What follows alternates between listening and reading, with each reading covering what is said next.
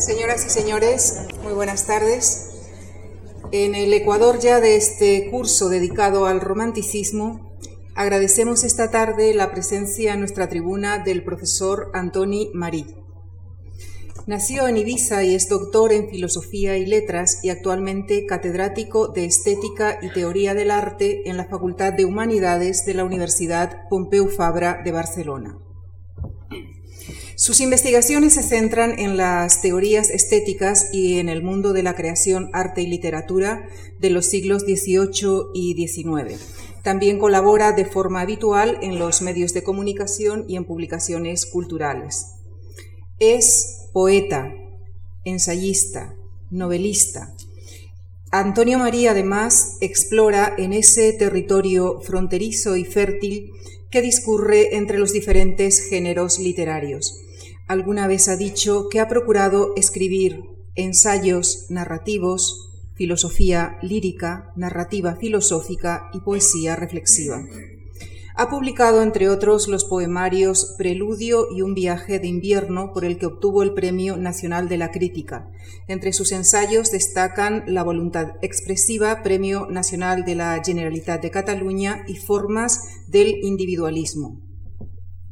A estos ensayos hay que sumar, y a propósito del tema de la conferencia de esta tarde, la antología publicada hace ya 30 años, que fue una de las obras pioneras en España en el análisis en profundidad del romanticismo alemán. Me refiero a El entusiasmo y la quietud. Es autor también de Euforión, Espíritu y Naturaleza del Genio.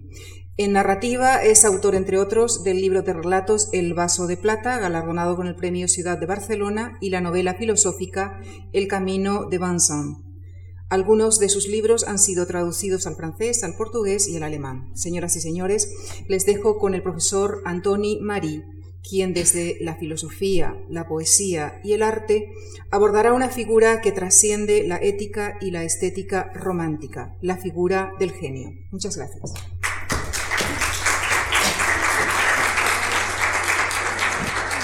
Buenas noches, muchas gracias por esta estupenda y amabilísima presentación tan cariñosa. Muchas gracias. Muchas gracias a ustedes por su presencia entre nosotros, por su curiosidad y por su interés sobre el romanticismo. Y voy a procurar ser eh, breve, a pesar de que eh, nuestro tema es muy extenso y muy amplio, abarca uh, siglos de, de, historia y que naturalmente mm, da vueltas alrededor de un concepto tan complejo como es el concepto de genio. Efectivamente, el genio es un concepto absolutamente romántico. Es, diría, eh, fruto natural del romanticismo. Pero hemos de tener en cuenta sobre todo que el romanticismo es a su vez el resultado de un conjunto de conceptos e ideas que vienen dándose a lo largo del siglo XVIII y que favorecerán la aparición de una figura tan singular como es la del genio. El genio es ciertamente una idea nueva. Será Emmanuel Kant en la crítica al juicio donde este concepto cristalizará de una manera muy fecunda, dando lugar a una filosofía tan eh, extraordinaria como la de Friedrich Schelling en el sistema del idealismo trascendental, una filosofía tan extraordinaria como la de Schopenhauer en el mundo como voluntad y representación, una filosofía como la de Nietzsche y, una narrativa tan fascinante como la de Proust en La Recherche perdu. Diría que la Recherche eh, en busca del tiempo perdido de Proust no es otra cosa que la puesta en escena del concepto de genio romántico que se da en la figura del narrador Marcel, que está intentando recuperar no el tiempo perdido, sino aquel tiempo anterior a la conciencia. El concepto de genio pues es una idea nueva, una idea romántica, una idea de finales del siglo XVIII, pero da la casualidad de que los genios se han dado siempre. Antes de que se pudiera dar un concepto y una idea a ese comportamiento algo excéntrico y extravagante como es la del genio. Es más, la humanidad se ha transformado gracias a la incidencia de los genios en nuestra vida empírica y en nuestra vida trascendental. Una de las ideas fundamentales que permiten la asunción del concepto de genio al final del siglo XVIII es la idea de que el artista no imita a la naturaleza, sino que la crea. El artista no es copiador del mundo sensible, sino que es justamente creador de un mundo sensible envuelto en una idea trascendental. Y cuando digo trascendental lo digo en el sentido kantiano, que es la voluntad de conocer, la naturaleza como vía de conocimiento. Desde el momento en que el artista no imita, sino que crea, quiere decir eminentemente que el arte es expresión. Es expresión de lo más profundo del sujeto, es manifestación objetiva de un mundo creado en la subjetividad, y este elemento cambia justamente el paradigma del arte. Es, es curioso que justamente esta idea de la transformación de la naturaleza del arte, que pasa de ser imitación a ser creación, se dé justamente en la segunda mitad del siglo XVIII. Es de Hume, eh, Rousseau, Diderot, Montesquieu, que justamente de una manera tímida van apuntando hacia esta, esta transformación que analiza y que ve el arte no como imitación, sino como creación. La otra cualidad que, que permite esta transformación del sujeto artístico de artesano a genio sería una idea de una gran complejidad, pero a la vez de una gran sencillez. Es una idea elaborada concretamente en el año 1751, es decir, hace mucho tiempo. Y es muy sencilla. Y simplemente podríamos exponerla de la siguiente manera. La belleza no es una cualidad de los objetos. La belleza es una disposición del sujeto. Esta afirmación supone el hundimiento definitivo de una concepción del arte y de la belleza que van juntos, van unidos. El arte es imitación de la naturaleza bella, expuesto por Aristóteles. Y aquí nos encontramos que el arte es creación y encima no pretende ser bello.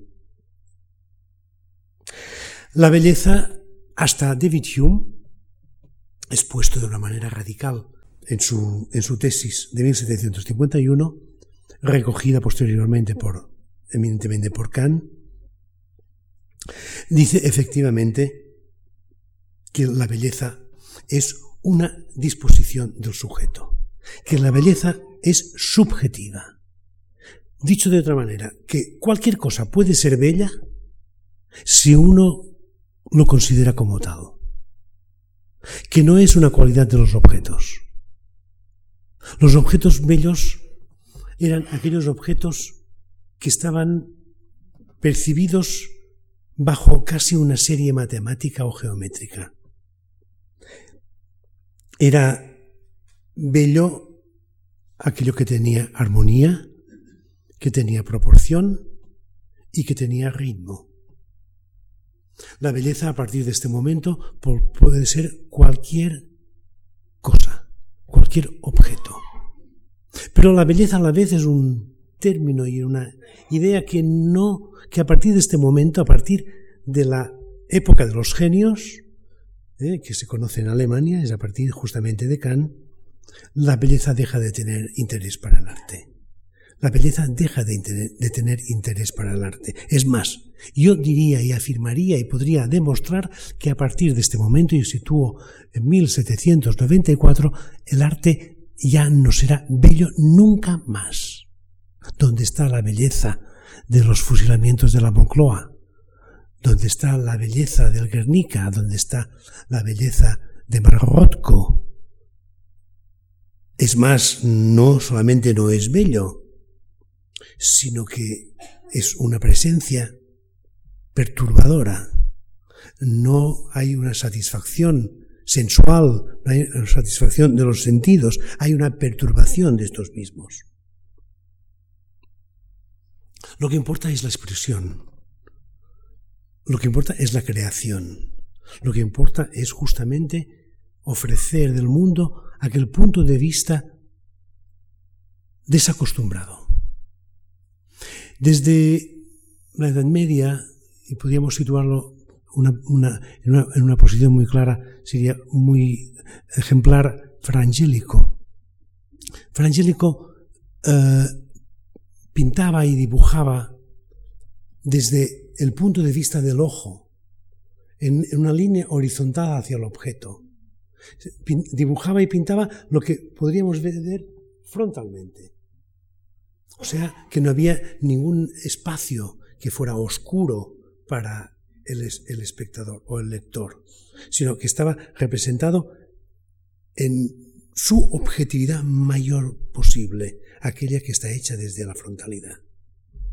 A la vez los colores que pintaba, que servían para cubrir los cuerpos y las formas de la naturaleza, eran de una verosimilitud aplastante y a la vez Frangélico describía y narraba acontecimientos que todo el mundo conocía, que todo el mundo conocía y que a la vez si estaban bien pintados, y quiere decir bien pintados, quiere decir reconocibles como tal, como tales, daban una enorme satisfacción. Una satisfacción eminentemente sensual, es decir, eran los sentidos los que se gratificaban de la vista. Naturalmente, eh, esta satisfacción de los sentidos iba acompañada también por un agradable reconocimiento de algo sabido, como eran las grandes, los grandes acontecimientos de las Sagradas Escrituras. A partir de la, época del genio y, a partir del genio, el arte ya no pretende en absoluto halagar los sentidos. El propósito del arte a partir de 1790 no es dar gusto, dar satisfacción, dar, dar placer sensual, sino que el objetivo es totalmente distinto lo que pretende el arte a partir de ese momento, yo diría, ¿qué momento? Pues la modernidad.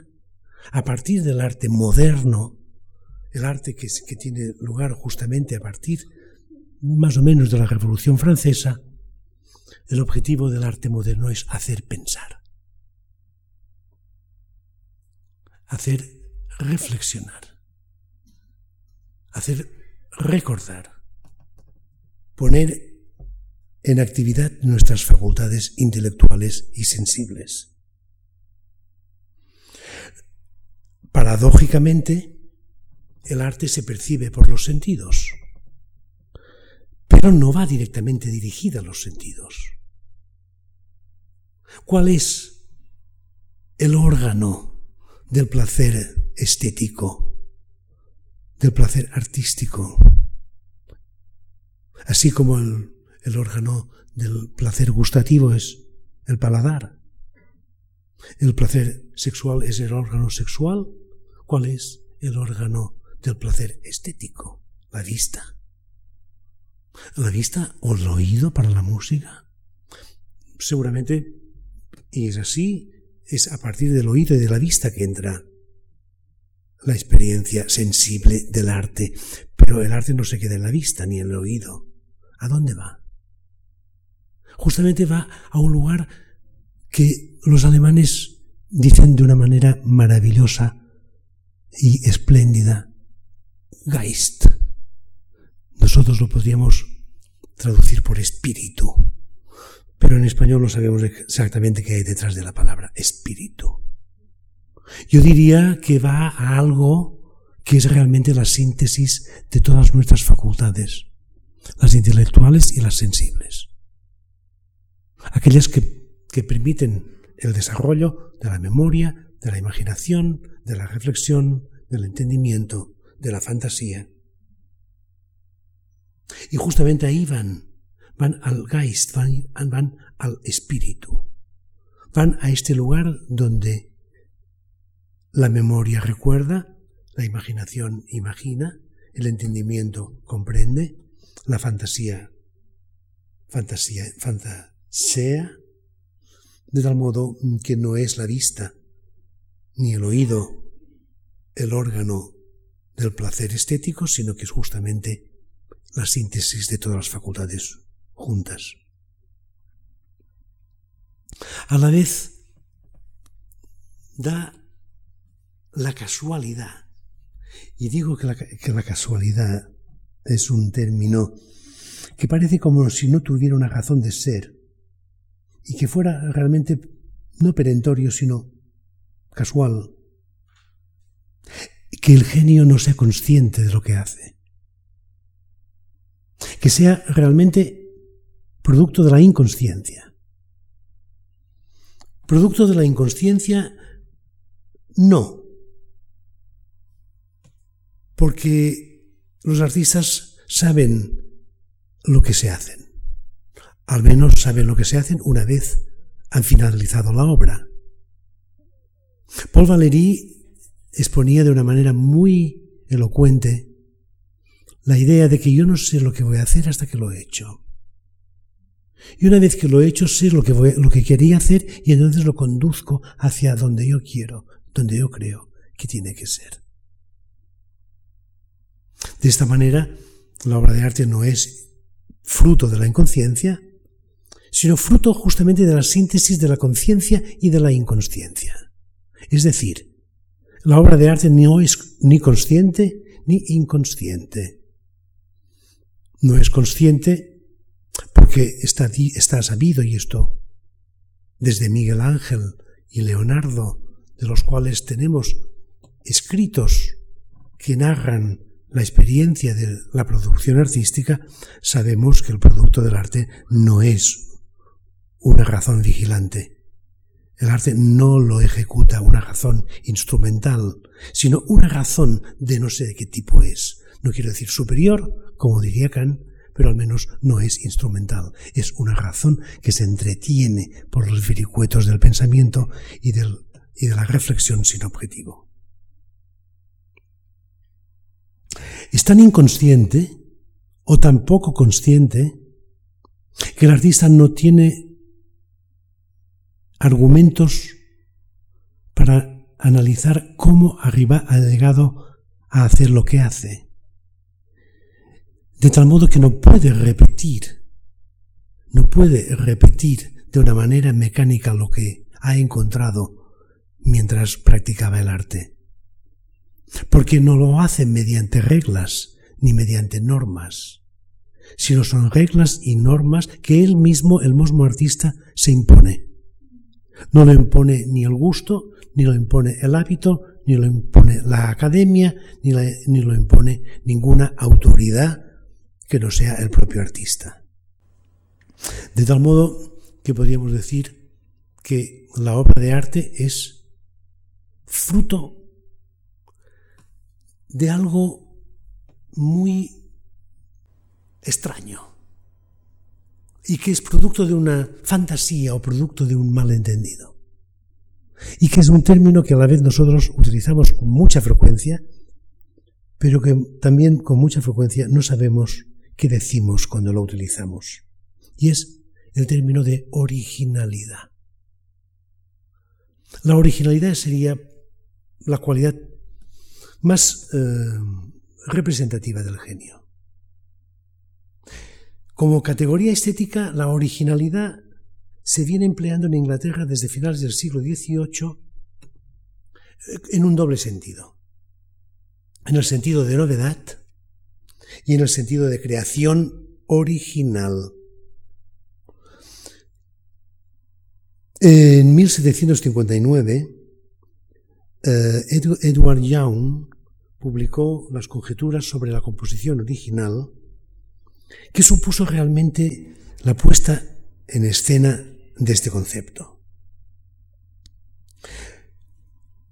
Para Jung, la originalidad es una experiencia que se escapa del análisis y de la demostración argumental. Para Young, lo original es de naturaleza, dice él, vegetal, porque crece espontáneamente, mientras que la imitación se parece a una manufactura donde intervienen fuerzas mecánicas, dice Young, como el arte y el trabajo, y realizada con materiales preexistentes. Originalidad es también sinónimo de otro término muy complejo, que es autenticidad. ¿Qué es auténtico? ¿Dónde está lo auténtico? ¿Dónde está la autenticidad en arte? Pues el genio es eminentemente auténtico. Auténtico a sí mismo. Y es sinónimo, auténtico es sinónimo de original. Es a la vez sinónimo de veraz. Original es muy próximo a veraz y muy próximo a genuino. Y se opone a la imitación como falso, simulado y mentiroso. Según Young, en el texto de Conjeturas sobre la composición original, según Young, el espíritu de imitación nos vuelve pobres y vanos, nos hace pensar poco y escribir mucho. El creador original ya teniendo en cuenta a Young, pero avanzando ya en el tiempo hacia Schiller y hacia Kant, el creador original desconoce al artista que hay en él. Desconoce absolutamente al artista que hay en él. Según él trabaja a tientas en las tinieblas de la composición y descubre su destello con sorpresa e incredulidad a la vez que va descubriéndose a sí mismo. Y se conoce y se familiariza con el extraño que hay en él y que aparece a través de su propia obra. La cristalización del concepto de originalidad supone el principio de la crisis del paradigma clásico, que fiel a los postulados del humanismo renacentista, considera el arte como la imitación de la naturaleza. Para el nuevo paradigma, como hemos dicho antes, el arte ya no es imitación, sino expresión de la subjetividad del artista. Es una construcción de su mente desde la experiencia de la realidad, pero de una realidad transformada por el efecto de su imaginación y de su idea. Por todo ello, el arte es una proyección natural del pensamiento y de los sentimientos.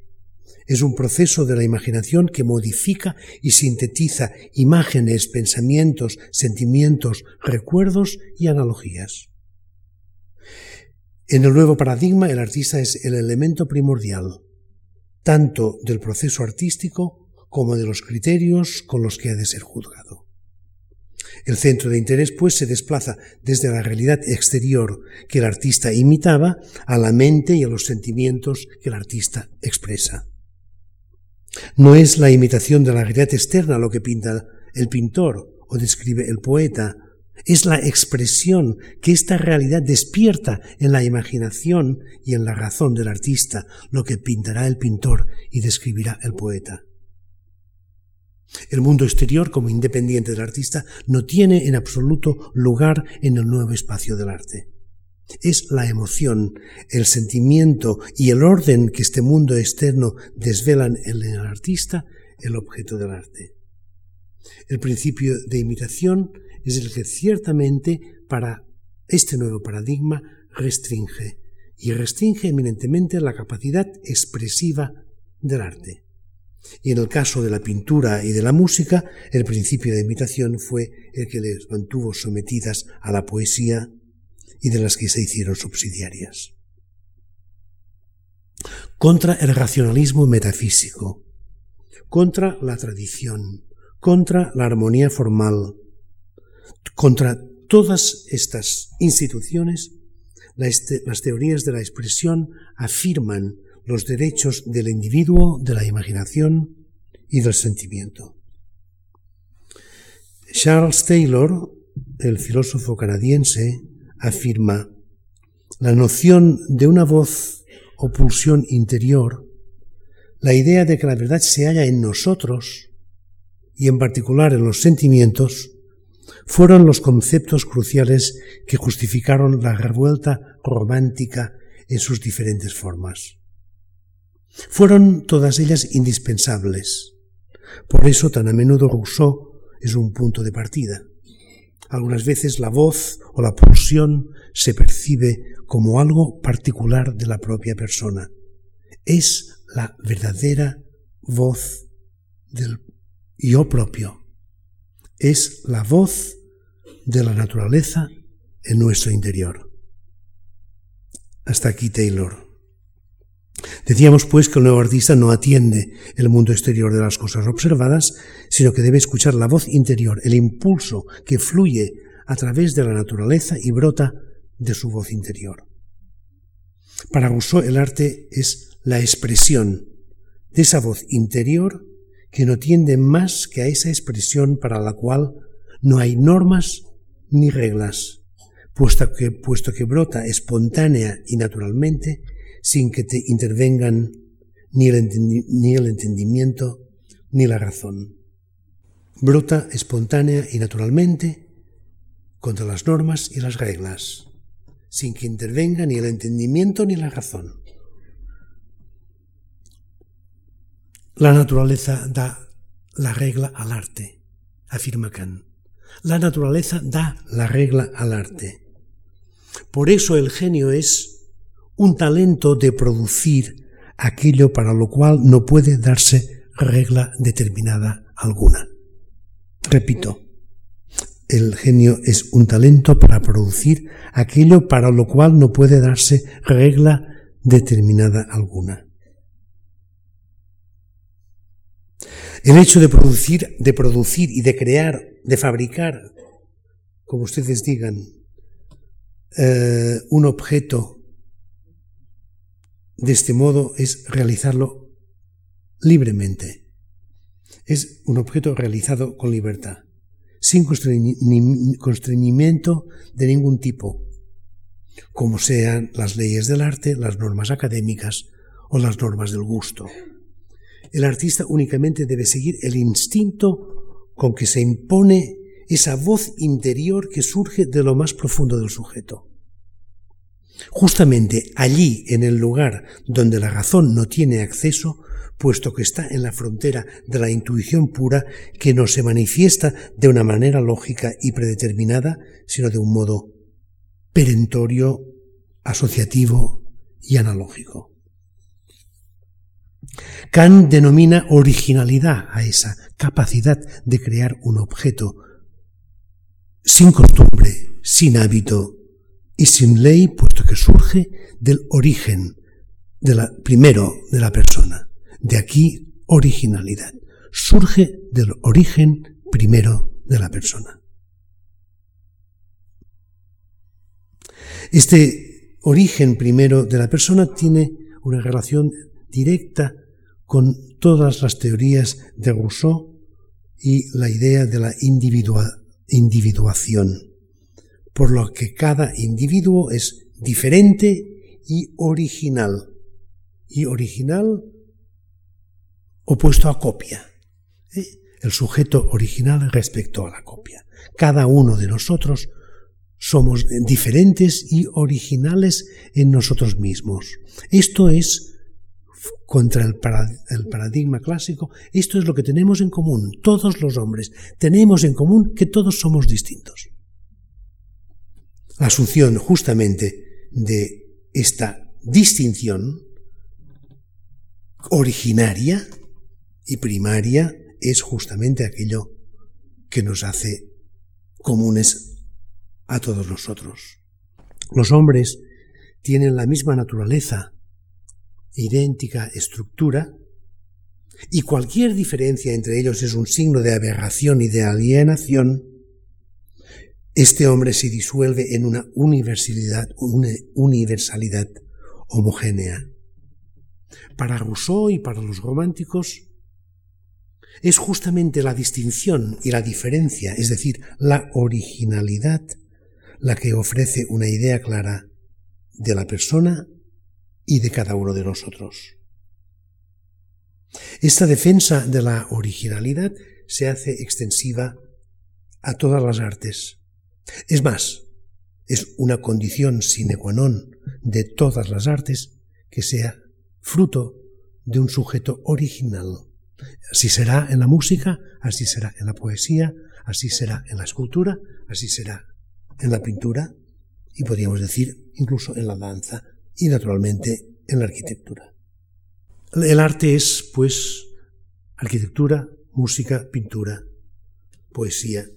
Es expresión de este agudo tono interior. Es una voz que se expresa originariamente de una manera balbuceante, pero que con el tiempo va moldeándose para transformarse casi en una melodía. Es a través de esta melodía, a través de esta voz interior, que se liberan las emociones, se liberan las ideas sin objetivo, se liberan las actividades sin finalidad. Y son expresión, todas ellas, de esta emoción que no encuentra objeto. Pero, ¿qué es expresar una emoción? Las emociones, hasta que no se han expresado, no se sabe de qué emoción se trata. El acto de expresarlas es eminentemente una exploración de las propias emociones. El que expresa una emoción revela sus propias emociones y se las revela a sí mismo, y hasta que no las ha expresado no las conoce. Porque la expresión es eminentemente una manifestación de la naturaleza, es una manifestación de la inconsciencia, es decir, es una manifestación del fundamento original del hombre. Expresión de la originalidad puesto que el sujeto al expresar sus emociones las expresa en términos propios de cada uno e, e, individualizados, en formas que revelan la diferencia y la particularidad de las emociones de cada de, cualquier emoción de la misma especie. De aquí que no, no puede haber ninguna técnica capaz de expresar las emociones, puesto que son las emociones las que se expresan con la manera que mejor se adecua a su turbación. Una turbación que es desconocida hasta que es expresada. La originalidad es, pues, sencillamente la expresión natural de las emociones. De aquí que haya entre la autenticidad y la originalidad una identificación inmediata entre la emoción y su expresión. Y ahora quisiera mostrarles de una manera muy poco ortodoxa,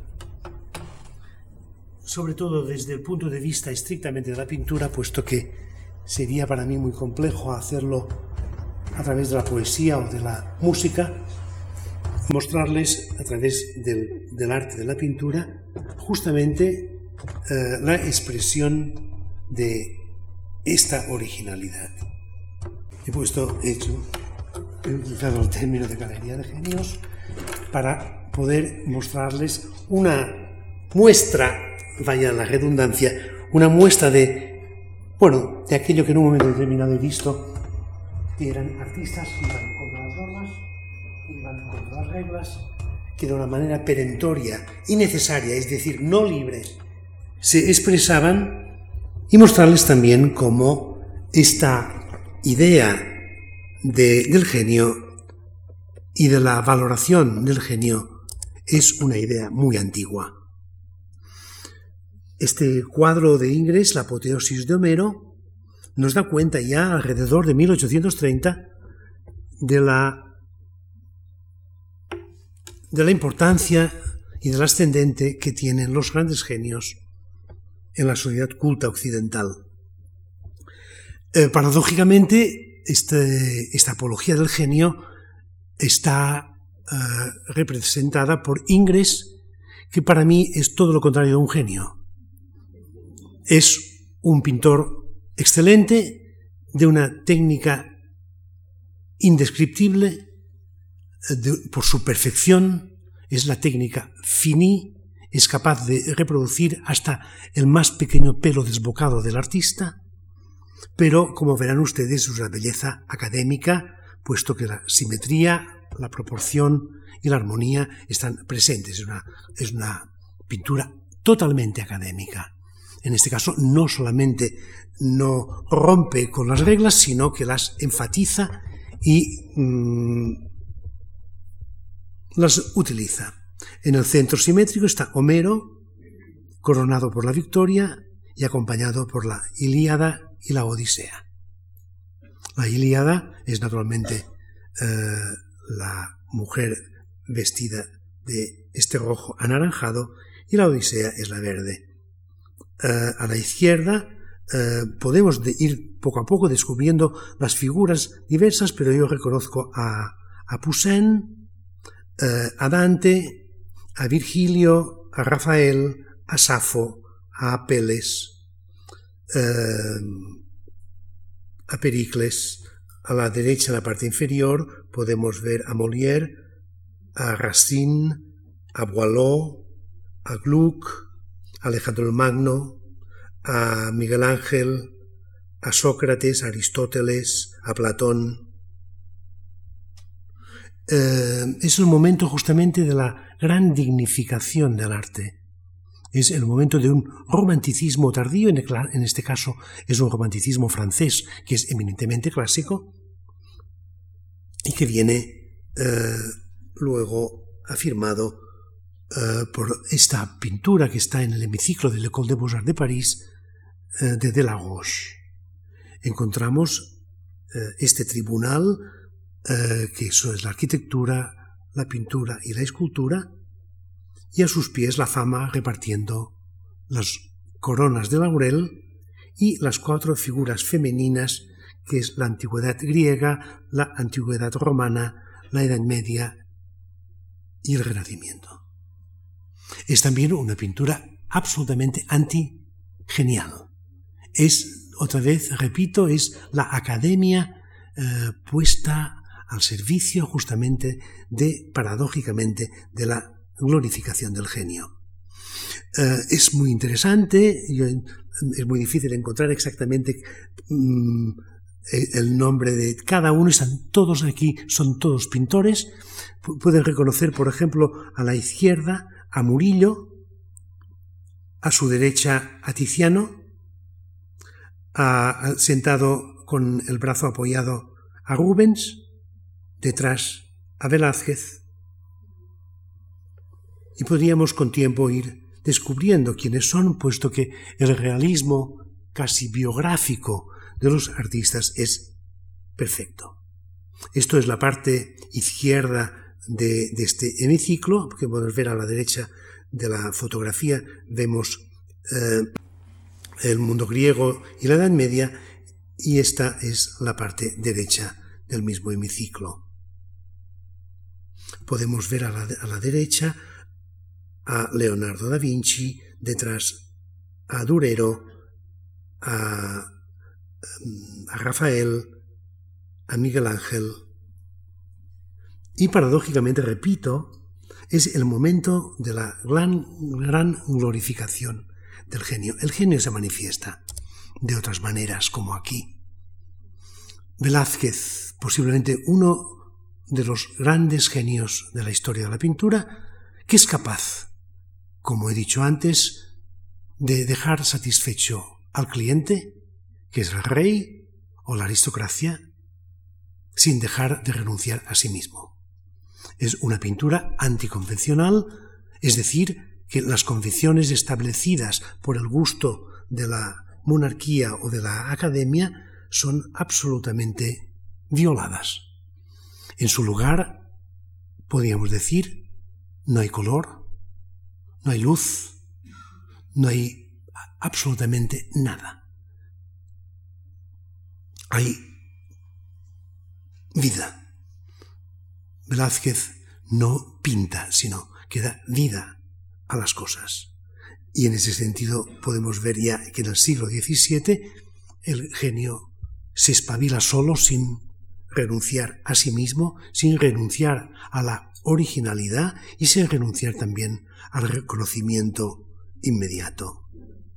En este caso eh, es un ejemplo magnífico de este dios Marte, que en lugar de mostrárnoslo eh, en sus mejores momentos de furia y, de celo, lo vemos justamente en la, en la posición de Lorenzo de Medici y de Michelangelo, eh, de, la, de, la, de la tumba de Lorenzo, en este gesto melancólico, con la mano en la mejilla, sosteniendo su cabeza reflexiva, absolutamente desarmado y fuera del contexto en que habitualmente nos lo presentan. En este caso, esta figura noble del rey aparece justamente fuera de cualquier eh, elemento que nos lo muestre con sus, digamos, con sus atributos reales, sino que nos lo muestra como una figura solitaria y reflexiva, eh, que manifiesta justamente su soledad en este entorno propicio para el estar solo. En el caso de Rembrandt es exactamente lo mismo.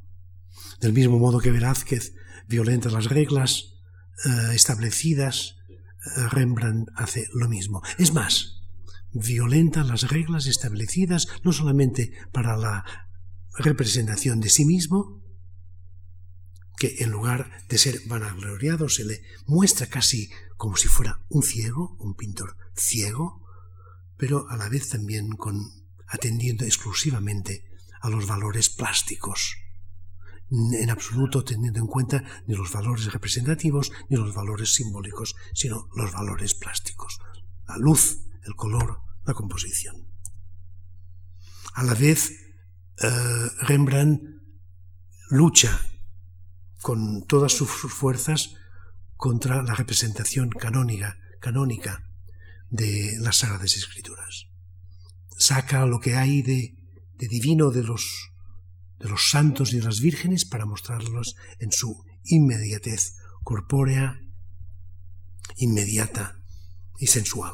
Aquí esta virgen que ya no borda ni cose, sino que es una persona culta que lee, pero que no, deje, no deja de atender a su niño con este, con este afecto y esta inmediatez absolutas con que atiende a su hijo. Naturalmente, el genio está precisamente en, esta ruptura definitiva ¿eh? de todas las normas, hábitos y reglas establecidos por las leyes, ya fueran del gusto, ya fueran de la academia, ya fueran de la religión. Naturalmente son, como verán ustedes, autores que en ellos y en sí mismos empieza y termina la tradición, como si fueran los primeros pintores que pintan y los últimos que pintaran, y cada vez su maestrazgo no es imitativo, no es imitable. Lo que pueden hacer los otros artistas es justamente aprender de él, tomarle por ejemplo, pero en absoluto copiarle.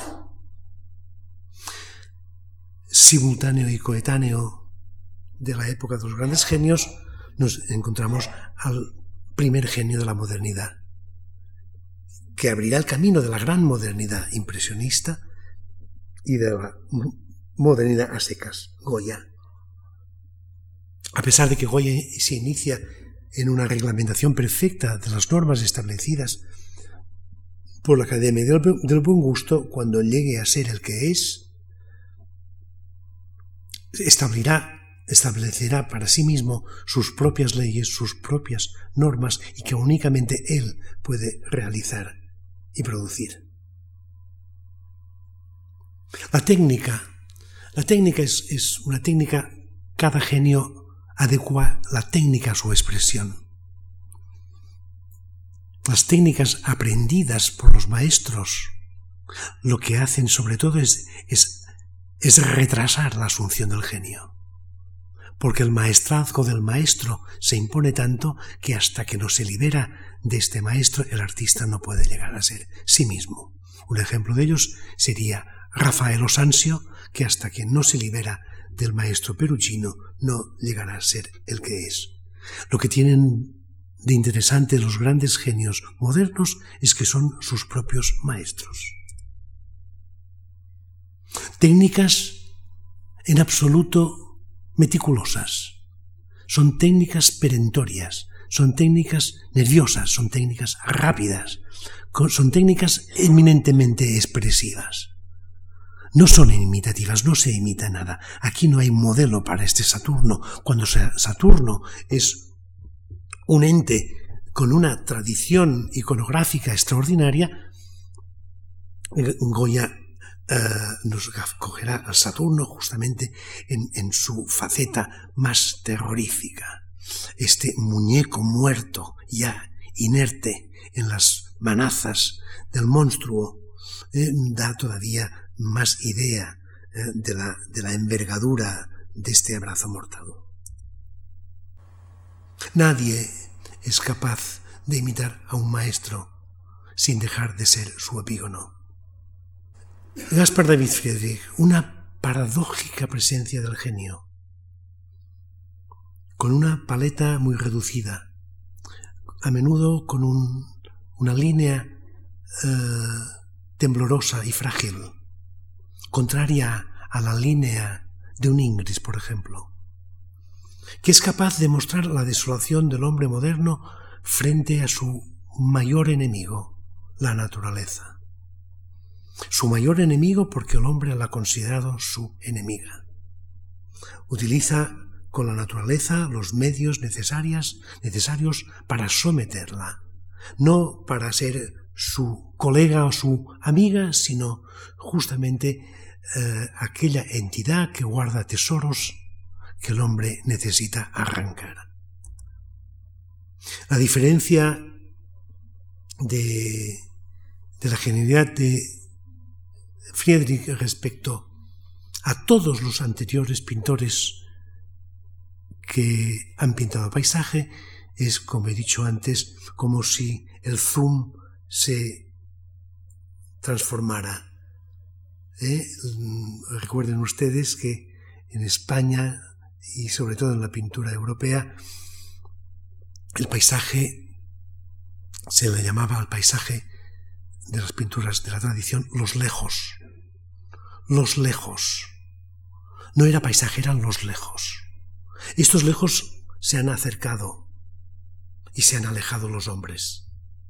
Esta es la gran genialidad de Gaspar David Friedrich, la soledad del hombre frente a su pasado trascendental, que es la naturaleza.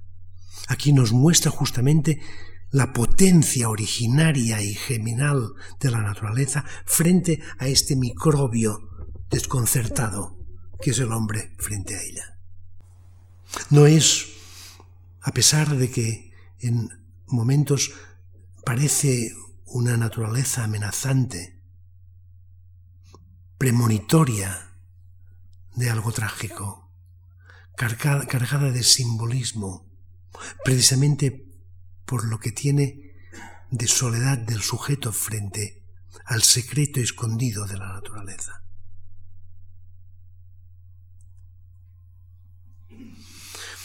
Este cuadro, ustedes saben muy bien, y la Fundación Juan Mar también, que este cuadro es el inicio de muchísimas cosas. Y naturalmente, este inicio que se verá resuelto en la pintura abstracta del siglo XX, en Rothko, en Pollock, etc., es justamente sugerida por este mar infinito de niebla, donde la mente se solidariza y se confunde con esta infinitud tan amplia como la infinitud de la imaginación del monje. Tampoco hay una técnica preestablecida.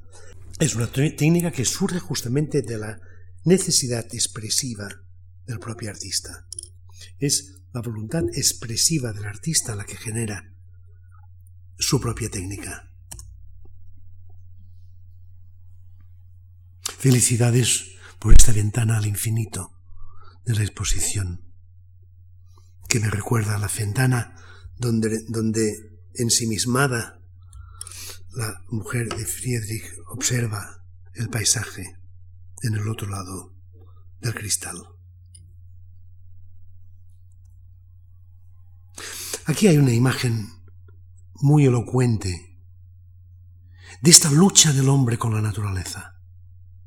El hombre es la antigua ermita de Eldena, acabada, arruinada naturalmente, frente a la potencia, la envergadura, la infinitud insaciable de la naturaleza que termina devorándolo todo. Esta memoria trascendental puede con la memoria de los hombres. A eso ha quedado reducida la soberbia teológica del hombre moderno, a una pura ruina. O la modernidad exhaustiva de Turner, con ese tren perdido entre la niebla, con una técnica absolutamente extraordinaria e indescriptible de, de probarse a sí mismo en la capacidad expresiva del color y dejando el cuadro, y esta es una de las cualidades del arte contemporáneo, el cuadro no sabemos si está terminado o simplemente es un boceto. Es un fragmento de algo infinito, inconmensurable y absolutamente indiferente. La tempestad es una metáfora como la de la ruina. Los barcos son como la catedral de Eldena, absolutamente sometido a la fuerza inconsciente e indiferente de la naturaleza, que además se manifiesta con esta inconsciencia formal, absolutamente inconsciente e irreductible de Turner, que se manifiesta justamente en grandes explosiones expresivas como el incendio de las casas del Parlamento o la tempestad o la velocidad del tren. Monet es un genio porque es capaz de olvidarse de todo. Se olvidó de toda la técnica aprendida en la Academia Julien y empezó a pintar de nuevo como si fuera un adolescente. Es el, no es el soleil couchant, sino es el soleil levant. La impresión. La impresión es casi como la intuición intelectual, algo que en el momento que se muestra se esconde y se evade, visto y no visto.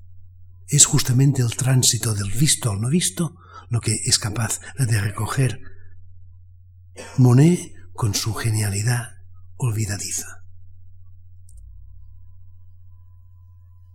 No hay técnica para aprender en, este, en esta obra de Monet.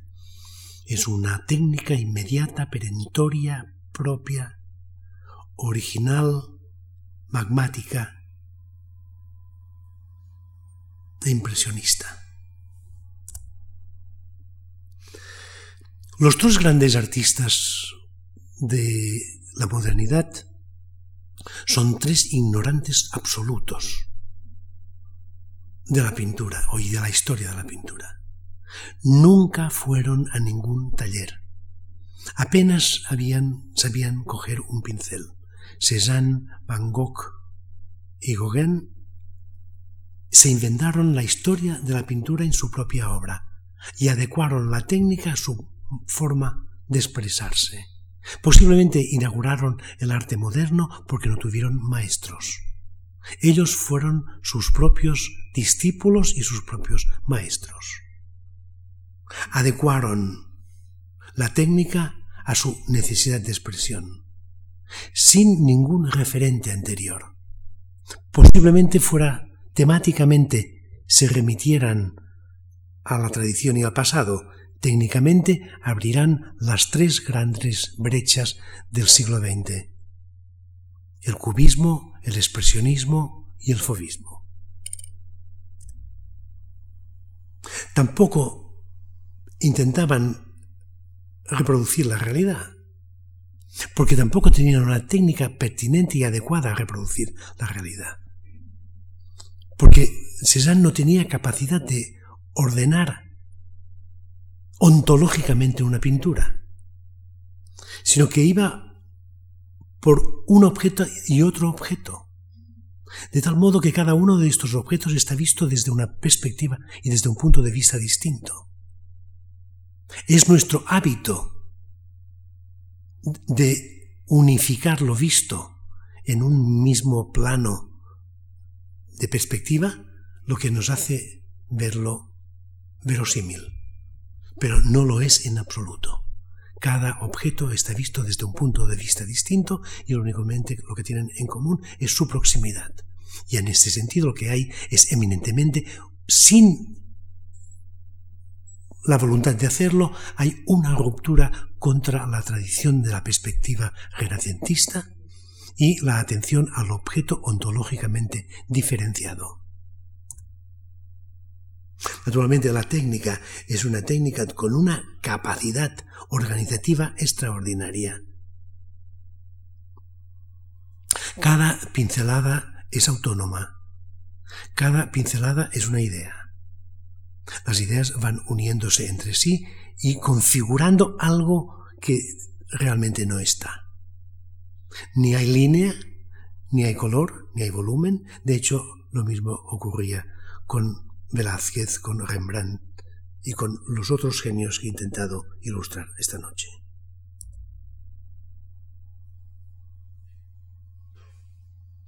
Gauguin es posiblemente el pintor más sensual de la historia de la pintura, pero que trasciende la sensualidad para irse justamente a, ellos, aquellos espacios ingrávidos donde descansa la alta metafísica.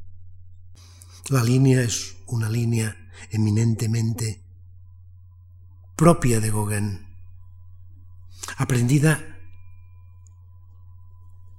en las vidrieras de las iglesias de la Bretaña y del plomo que iba uniendo los cristales. Allí fue el traslado, el traspaso de los plomos de las vidrieras a las líneas de la pintura. El color es igualmente un color nunca visto. O sí, visto posiblemente en las grandes pinturas románicas, bretonas, catalanas e italianas, pero nunca en la pintura. Además, Gauguin pretendía algo muy difícil, hacer visible lo invisible, dar a ver aquello que no se puede ver con los ojos de la vista instrumental. Dios te salve María. Con el arcángel San Gabriel perdido entre la boscosidad de las tierras salvajes de la Polinesia. Como aquí, este sueño repetitivo de este tótem ancestral que se presenta por las noches en la habitación de la mujer de Gauguin. Está y no está. Está visible, pero es invisible. Se siente, se toca, pero no se ve. Y aquí la, voluntad brutal de querer representar la vida de los hombres desde el nacimiento a la muerte, pero al revés. La muerte está a la izquierda, la infancia está a la derecha. Es como un círculo celestial que empezara justamente en el lugar donde finaliza. Van Gogh es igualmente el el otro gran maestro, que abrirá el camino de todo el expresionismo alemán, de todo el expresionismo abstracto americano, con esta ingenuidad absoluta, genuina y propia del artista, con una técnica absolutamente peculiar y propia, no aprendida, no, no, aprendida, sino practicada y mostrada en su e-, eficacia. Tiene algo de genuino, de ingenuo y de sentimental en su poesía, en su pintura, algo próximo a la inocencia infantil, a este asombro de los grandes poetas y de los grandes filósofos, este asombro que decía Wittgenstein, que la vida sea, que la vida se dé y que yo esté ahí para verla y mostrarla. Contra la norma, contra la regla, admitiendo exclusivamente aquella norma y aquella regla que surge natural y espontáneamente de este núcleo originario, que es justamente la originalidad.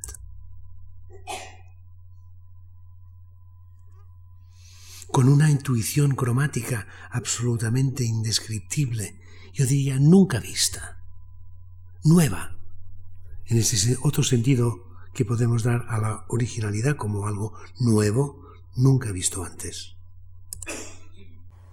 Kandinsky, hijo directo de Van Gogh, y aquí descomponiendo el galope de un caballo llevado por un caballero entusiasta descompuesto en sus partes esenciales, producto también de esta descomposición analítica y sintética tan propia de Kandinsky.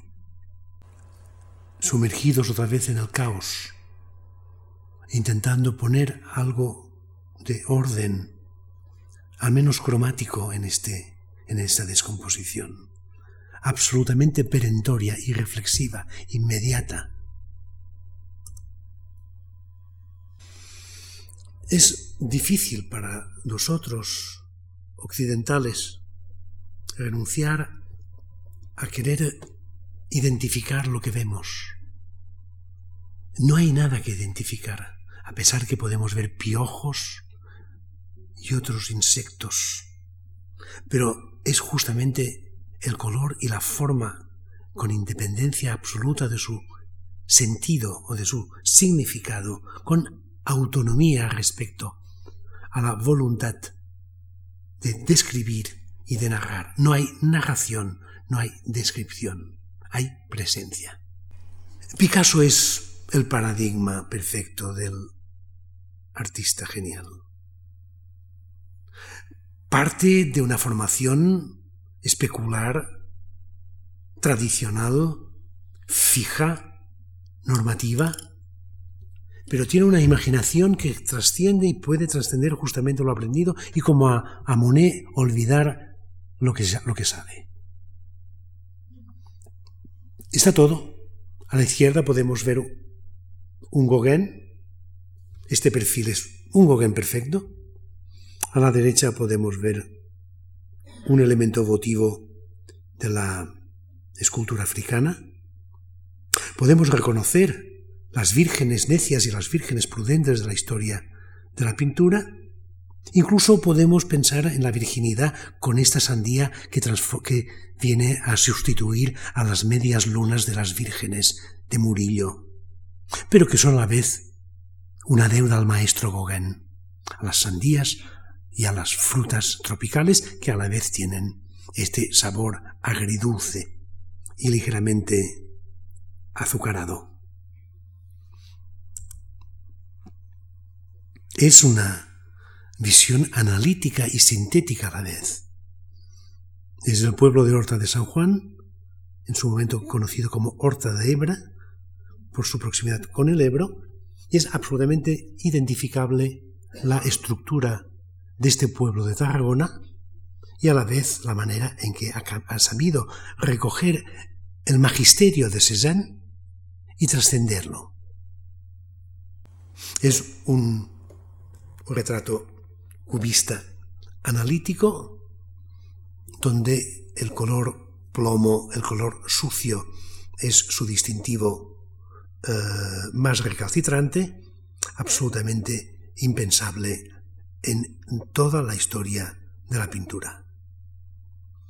Este elemento analítico le, le, remite directamente. A Cézanne, Cézanne nos podría remitir. A Poussin y a un clasicismo dinámico. En lugar de este clasicismo estático de lo Poussin, encontramos un clasicismo absolutamente revuelto. Aquí es realmente un uso eh, excesivo de sí mismo, Picasso copiándose a sí mismo y haciendo ya un, del cubismo más que una investigación, un estilo. Aquí las referencias a Ingres, el primer pintor que he pasado, son evidentes. La mujer que se arrastra como una piedad mm, con, el, con este perfil perfecto y este cuello alargado no es más que una copia picasiana de la tetis de, de Ingres. Igualmente esta línea perfecta, este perfil eh, clasicista nos remite precisamente al clasicismo de, de Ingres y al clasicismo francés, pero naturalmente nos remite también a toda una tradición de, de derribo, especialmente española. Este campesino catalán, que parece que ha quedado reducida a la barratina roja de la parte superior del cuadro, es igualmente un, un ejemplo de esta autonomía de la pintura surgida de la originalidad perentoria del artista. Cualquier referencia a cualquier presencia de la realidad es posible. Es la imaginación del espectador el que puede y debe encontrar una similitud posible con las formas de la naturaleza o las formas de la cultura. Son formas originales, en ese sentido, producto y fruto del origen, de este fundamento originario del sujeto y a la vez también novedad desde el punto de vista estrictamente visual. Es interesante constatar que toda esa pintura del siglo XX a partir de Cézanne exige la intervención del espectador. La pintura moderna no va al espectador si el espectador no va a ella. El espectador tiene que ir a la pintura y buscar y encontrar y deambular por los intersticios plásticos. En este caso, un recuerdo del jardín, ejecutado cuando el recuerdo está a punto de desvanecerse. Son juegos privados a los que nadie tiene acceso más que el propio artista, y que es inútil buscarle semejanza identificatoria con el mundo de las cosas. Cuando sacamos un objeto de su contexto y le ponemos en otro lugar impertinente, ocurre lo que dice Wittgenstein, que se da un malentendido. Es ese malentendido el objeto de Duchamp. observar las cosas liberándolas del hábito en que las teníamos localizadas. Que el infinito traspase los límites del cuadro y abrir una ventana más allá de lo visible de Rothko, igualmente de una originalidad indiscutible. Como verán ustedes, todas estas pintoras tienen en común esta técnica que yo diría rudimentaria, que no pretende ni la descripción minuciosa ni la narración aventurada, sino justamente la expansión de la mano casi inconsciente respecto de la voluntad. Voy terminando. Simplemente quería ilustrar con pintura más contemporánea mis palabras. Como si fuera un hijo predilecto de Marcel Duchamp, cuando sacamos las cosas del contexto y les damos la envergadura ontológica opuesta, las cosas cambian el perfil y violentan nuestra percepción. Muchas gracias.